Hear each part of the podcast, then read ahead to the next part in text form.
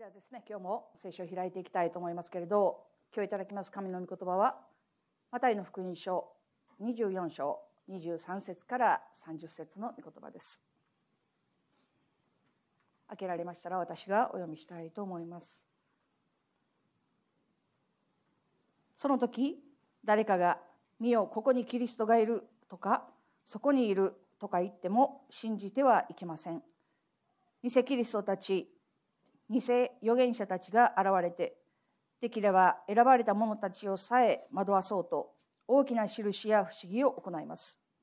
いいですか？私はあなた方に前もって話しました。ですからたとえ誰かが「見よキリストは荒野にいる」と言っても出て行ってはいけません。見よ奥の部屋にいると言っても信じてはいけません。人の子の到来は稲妻が東から出て西にひらめくのと同じようにして実現するのです。額のあるところにはハゲタカが集まります。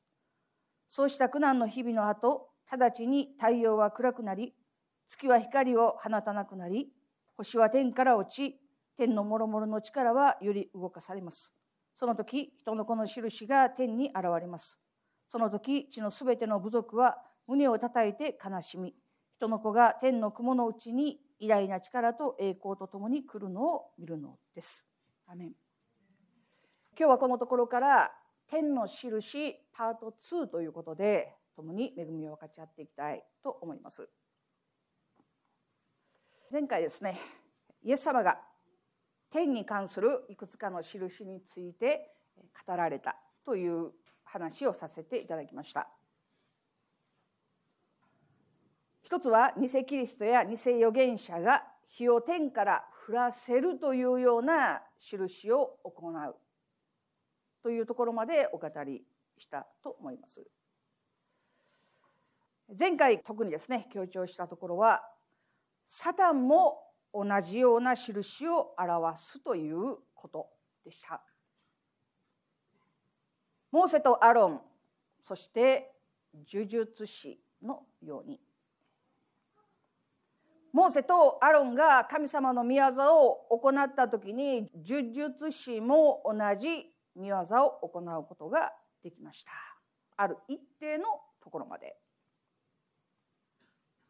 そしてパウロがピリピの町にいた時に占いの霊に疲れた女奴隷もパウロとシラスがどのような人かということを言い当てました。私たちはどのようにして本物と偽物を見分けることができるんでしょうか？これは神様からのものですか？サタンからのものですか？ということをどのようにすれば見分けることができるんでしょうか？イエス様が何度も何度も警告されたようにどうすれば惑わされることなく神様に従い続けることができるんでしょうか？これからの時代非常に重要なことだと思います。一つは見続ける必要があるということです。そんなこと当たり前じゃないんですかと思われるかもしれないんですけれど見続けることが大事です。最初は同じで全く違いが分からなくても必ずどこかで本物か偽物かということが明らかになります。私たちはその瞬間その時を決して見逃してはならないんですよ。だから聖書は語っています。私たちは早がてにすることがないように。ここにキリストがいる、あそこにキリストがいると言っても信じてはいけませんと聖書は警告を与えています。あそこでこのような宮沢を行う人がいるよキリストじゃないんですか？これはメシアじゃないんですかと言っても信じてはいけません。騙されてはいけません。私たちはその働きをその見業を見続けなくてはならないんですよ。イエス様ご自身がマタイの福音書で語っておられるように人の子が来る時は稲妻が東から出て西にひらめき渡るようにそれと同じようにして実現すると語られました。どういう意味なんでしょう？ここにメシアがいるよあそこにキリストがいるよという間もない一瞬で再臨は成就するということの意味ですよ。イエス様が来られる時は瞬間です。稲妻がきらめき渡るように瞬時にイエス様の再臨は成就します。だから終わりが近づけば近づくほど移り変わっていく現象ではなくて決して変わることのない御言葉に固く立って真理を見極めるものでありたいと心から願うんですけれどアーメンでしょうか。二つ目に印と御言葉の関係について考える必要があります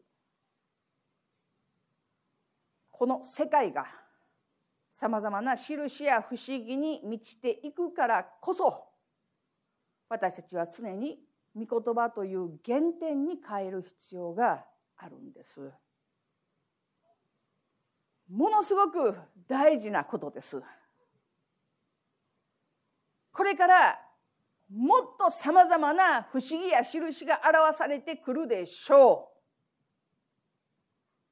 う。だからこそ私たちは常に御言葉という原点に帰らなくてはならないんです私たちの原点は私の考えじゃない私の価値観じゃない世の中でもない御言葉が私たちの人生の原点であるということを決して忘れてはならないと思いますよ。前回もお語りしたようにユダヤ人たちは先祖伝来メシアを待ち望む民族ですよ。それは今も続いているんです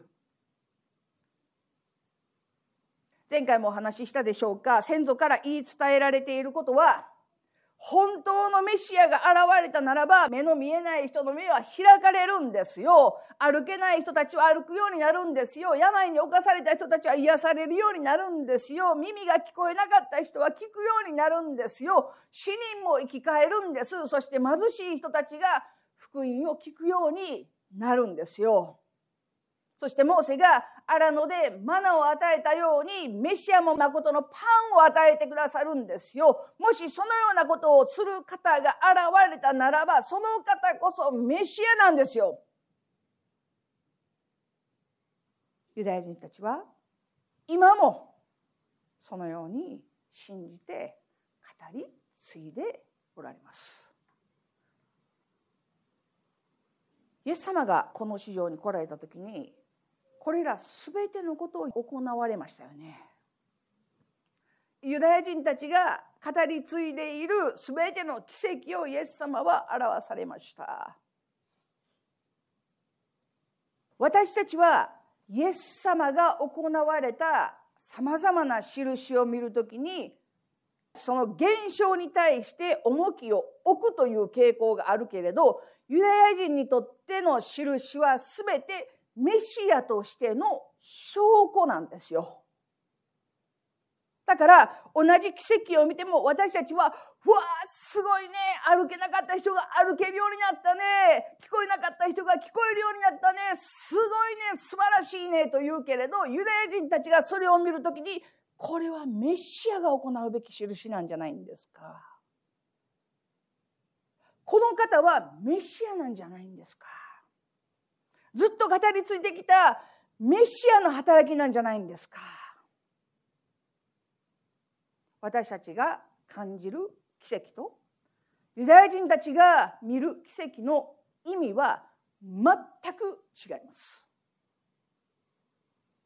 だからこそイエス様が5つのパンと2匹の魚で男性だけで5,000名を養われた時に群衆は言いました。誠にこの方こそ世に来られるはずの預言者なんじゃないんですかって。イエス様に対して誠にこの方こそ世に来られるはずのすなわち約束された預言者なんじゃないんですかと彼らは言いました。このところで群衆が語っている預言者というのはメシアのことではありません。救い主のことではありません。キリストのことではありません。ここで言われている預言者とはエリアのことですよ。彼らの理解はまだイエス様がメシアであるということを知るところまで至ってはいませんでした。でもイエス様はただものではない。このような奇跡を行われるイエス様は普通の方ではないこの方は約束された預言者すなわちエリアなんじゃないんだろうかと言いました。ユダヤ人の聖書の理解というのは旧約聖書で終わっています。だから彼らが聖書がという時には全て旧約聖書の話です。そして私たちもよく知るように旧約聖書の終わりはマラキ書の言葉で終わっていますよね。一度聖書を開いていただきたいと思いますけれどマラキ書4章の5節6節見よ私は主の大いなる恐るべき日が来る前に預言者エリアをあなた方に使わす彼は父の心を子に向けさせこの心をその父に向けさせる。それは私が来てこの地を誠実のものとして打ち滅ぼすことのないようにするためである。この御言葉で終わってるんですよ。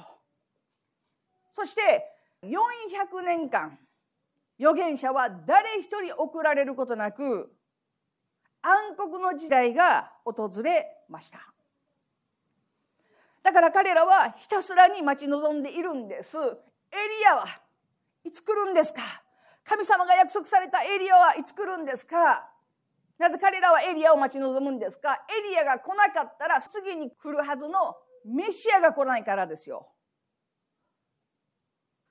だから彼らがまず第一に待ち望むのはエリアなんです。エリアが来たらメシアが来るからですよ。ユダヤ人たちは今も信じています。この御言葉を信じています。そして神様がいつかこの地を滅ぼされるということを本当に信じているんです。だから早くエリアを送ってください。そしてその後に来るメシアを信じることによってこの地の滅びから完全に救われることあがなわれることを待ち望んでいるんです。だから5つのパンと2匹の魚の奇跡を体験した人たちはこの方こそ世に来られるはずの預言者じゃないだろうかこの方こそ約束されたエリアではないだろうかと考えたんですよ。でもそれはその考えは十分ではありませんでした。イエス様が奇跡を行われたその後も多くの群衆はいつもイエス様について回りました。イエス様が奇跡を行われた後で少し静かなところで一人で祈りたいなと思っても道を先回りして群衆はイエス様を待っているような状態でした。だからイエス様は彼らに対して語られました。ヨハネの福音書の6章。誠に誠にあなた方に言います。以前もお語りしたでしょうか？誠に誠にとイエス様が言われる時にはこれは大事な話なんですよ。いいですか？しっかり集中して聞きなさいよということの意味です。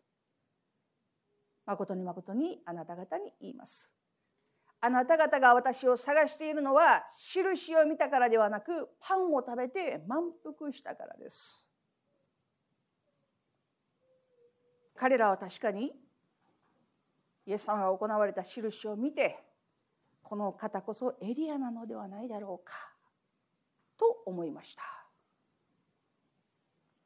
でもそれはイエス様のことを正しく知っている人の見解ではありませんでした。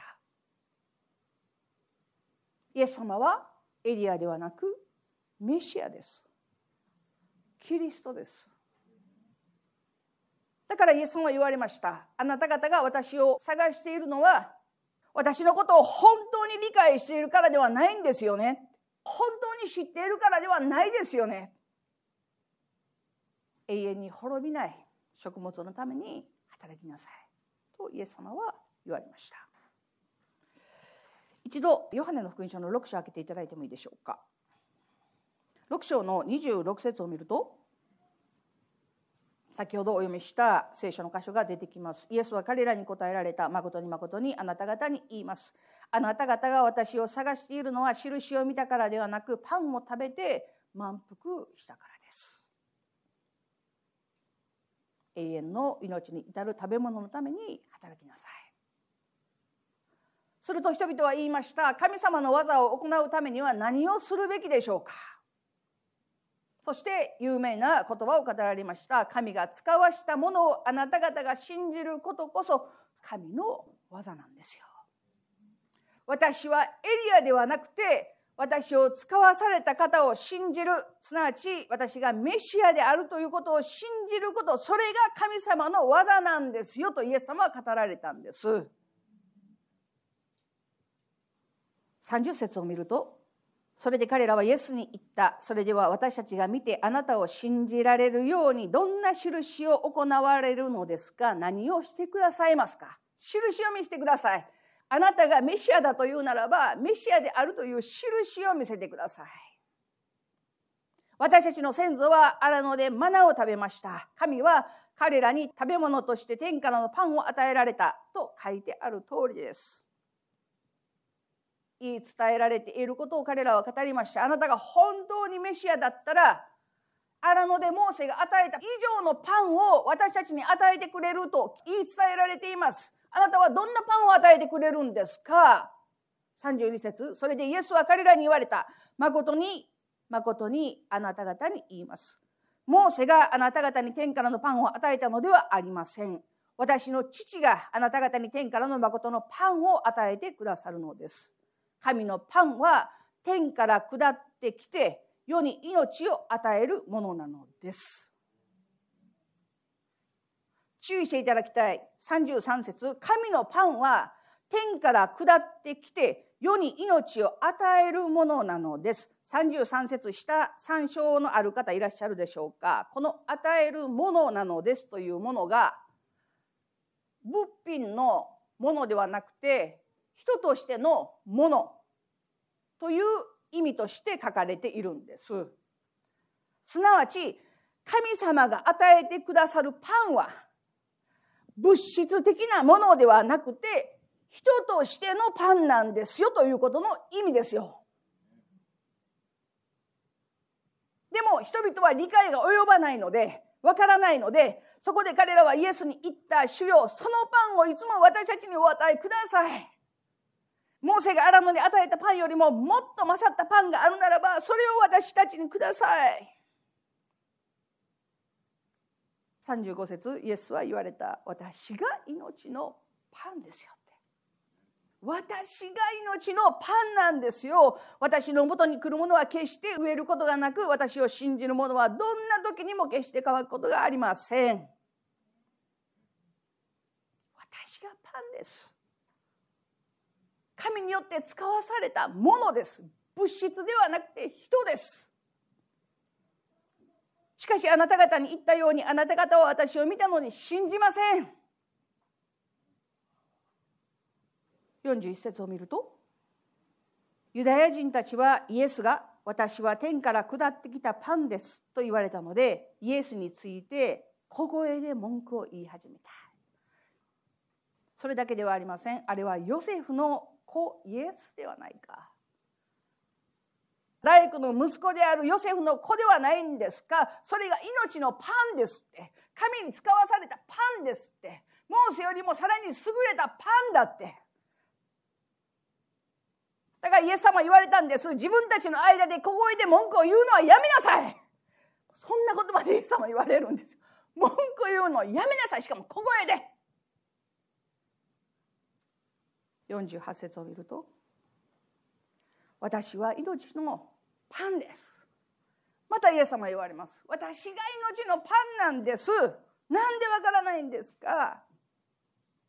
あなた方の先祖たちは荒野でマナを食べたが死にました。しかしこれは天から下ってきたパンでそれを食べると死ぬことがありません。この人はどうやって自分の肉を私たちに与えて食べさせることができるのかと言って互いに激しく議論を始めた。イエスは彼らに言われた誠に誠にあなた方に言います人の子の肉を食べその血を飲まなければあなた方のうちに命はありません。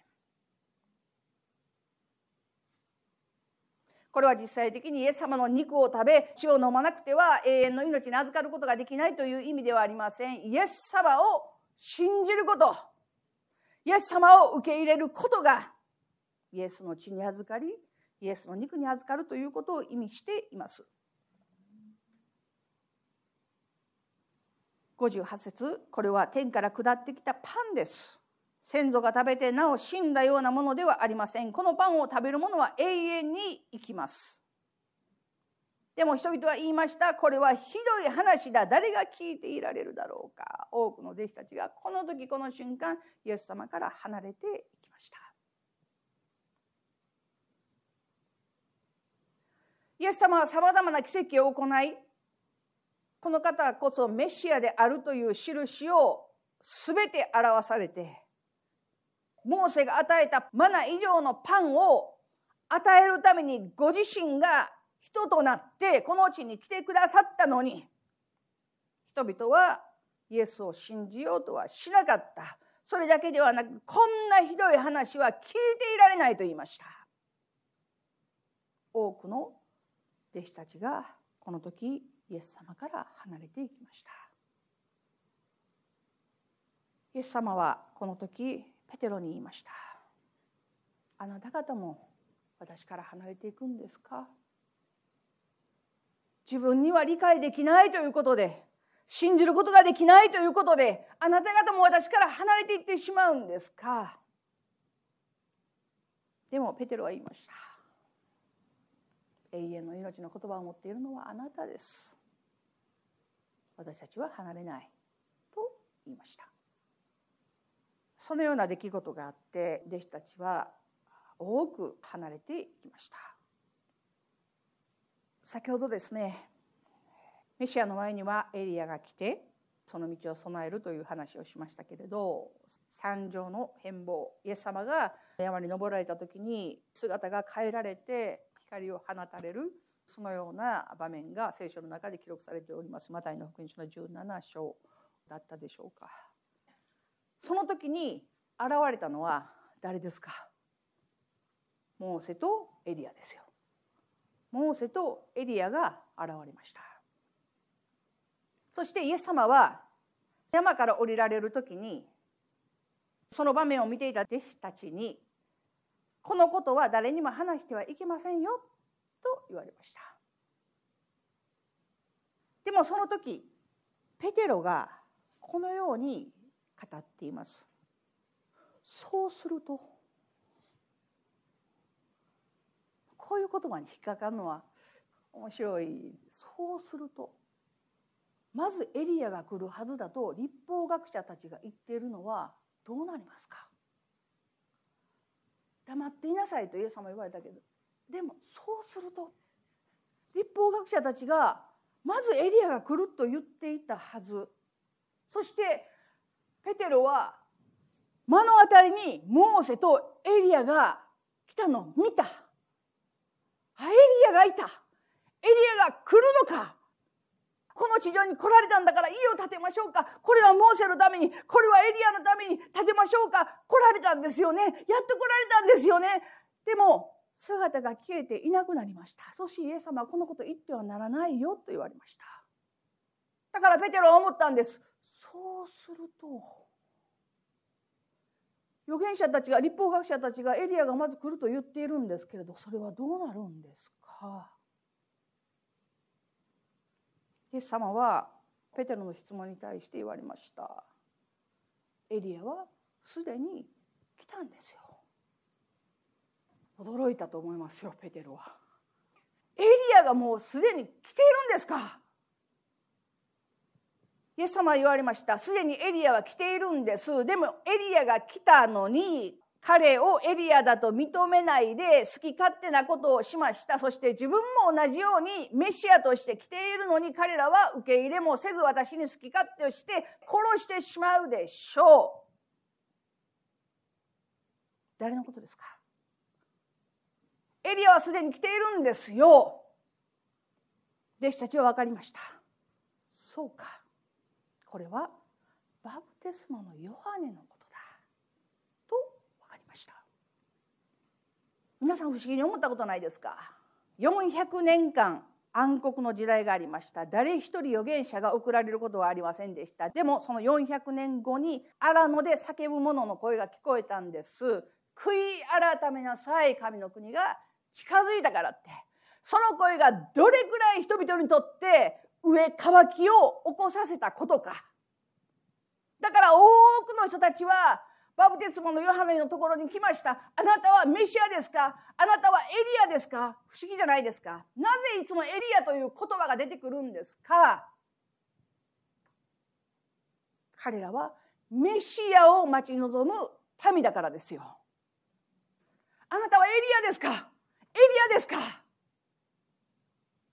でもバプテスマのヨハネは私はエリアではないと言いました。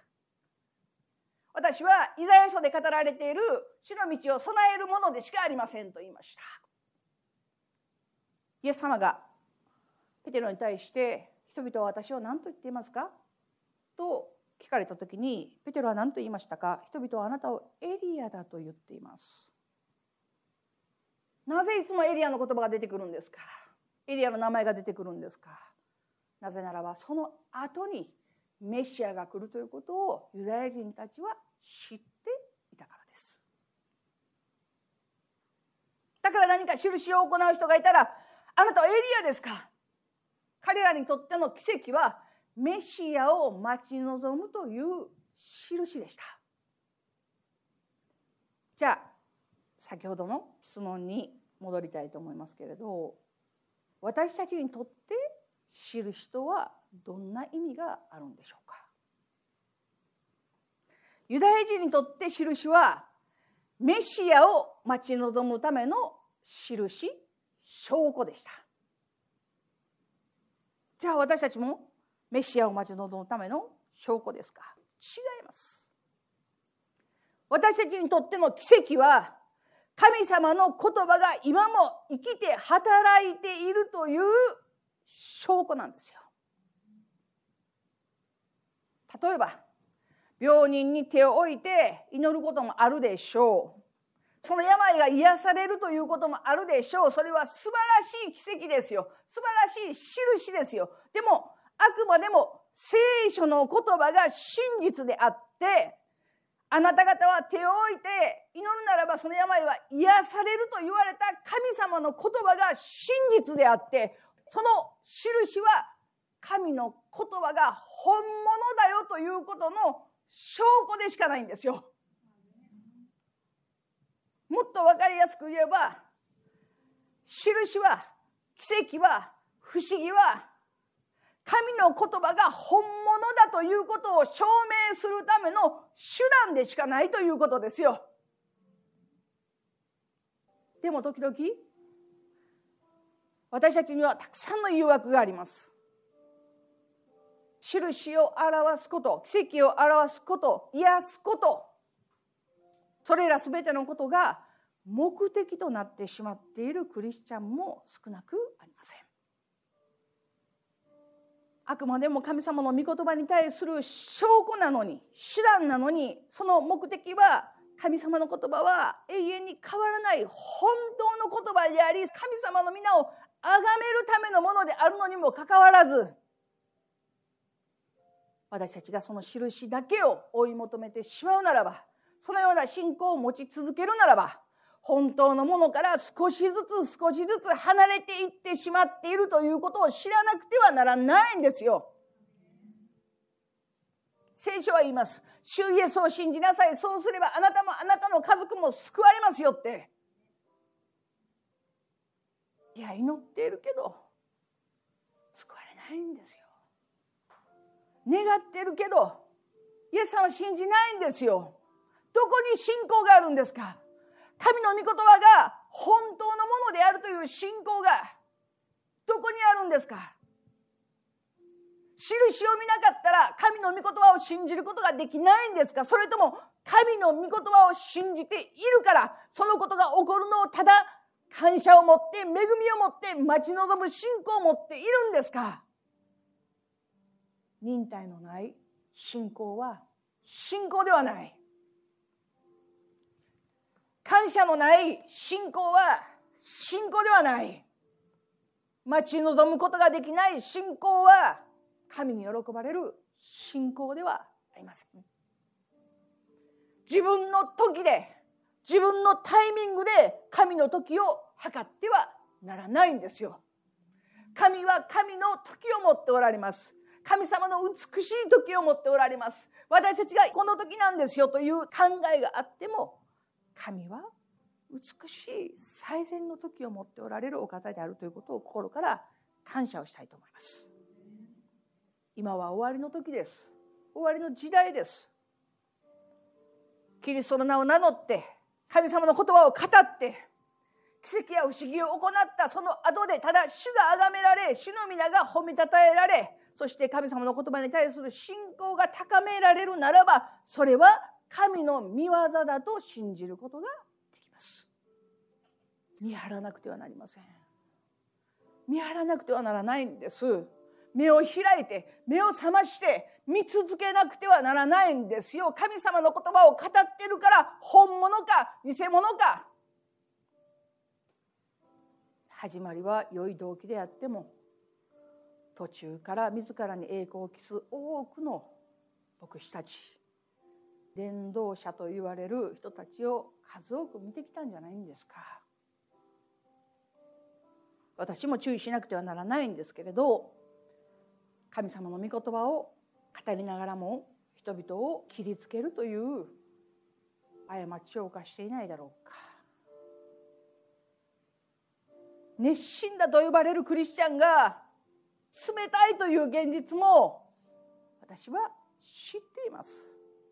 たくさん見てきました。始まりは良かったはずです。始まりは純粋だったはずなんですよ。でもいつの間にか神から出たはずのものがサタンにすり替わっていくんです。それは巧みに今このところに座っているから聖書読んでいるから祈っているから昨日のような今日今日のような明日だから私は大丈夫。違います。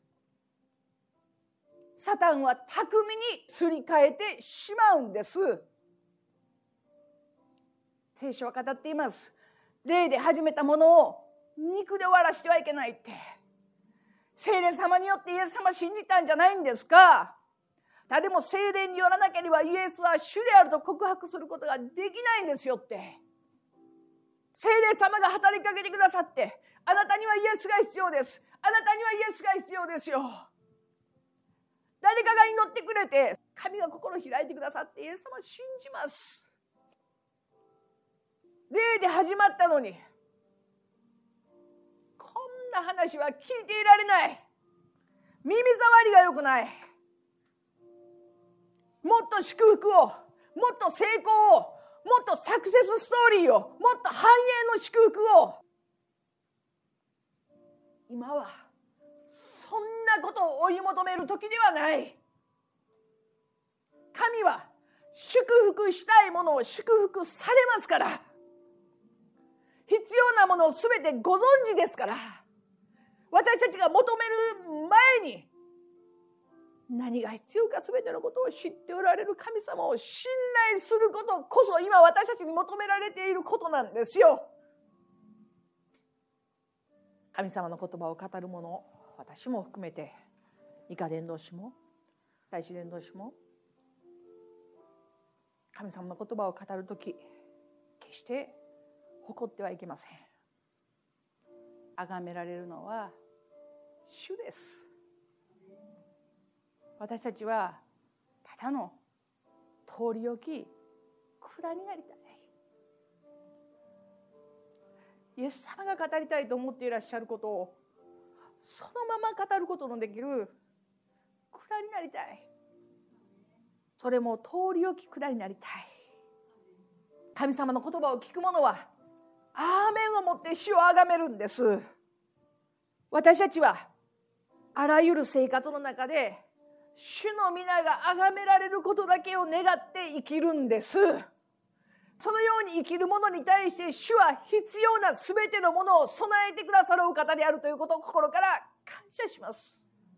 私たちが願っていること望んでいること今まで祈り続けてきていることそして今も祈り続けてきていることがあるでしょう。心に傷もあるでしょう。うめきもあるでしょう。でも主は全てをご存知なのであらゆることが生活の中で食べるにおいても寝るにおいても歩くにおいても着るにおいても全てのことにおいて主の皆が崇められますように。手を置いて癒された時誇ってはいけない。皆さん知っていただきたい神様が激しく望まれる時そのところにサタンも激しく望んでいるということを私たちは忘れてはいけないんです。ああ、神様の臨在素晴らしいねというその瞬間、サタンも隙を狙って激しく私たちを攻撃しています。忘れないでいただきたい。恵みにどっぷり使って、あ、いいね。気持ちいいね。最高やね。そうしている間に私たちの心は、魂は、信仰はいつの間にかわからないように巧みにサタンにすり替えられてしまう可能性がありますだから油断しては騙されてはいけない。惑わされてはいけない。ただ一心に主を崇める人生を生きたいと心から願うんですけれどアーメンでしょうか。クリスチャンがそれ以外のものを求めてはならないと言っているのではありません。生活に何が必要なんですか。人生を豊かにするものは何ですか。私にも得たいものもあるし願っていることもあります。でも目に見えるものを求めて神を求めないというならばそれは信仰じゃない。よく知ってください。イエス様を信じたら漏れなく全てのものがついてくるんです。私たちが本物にならなかったら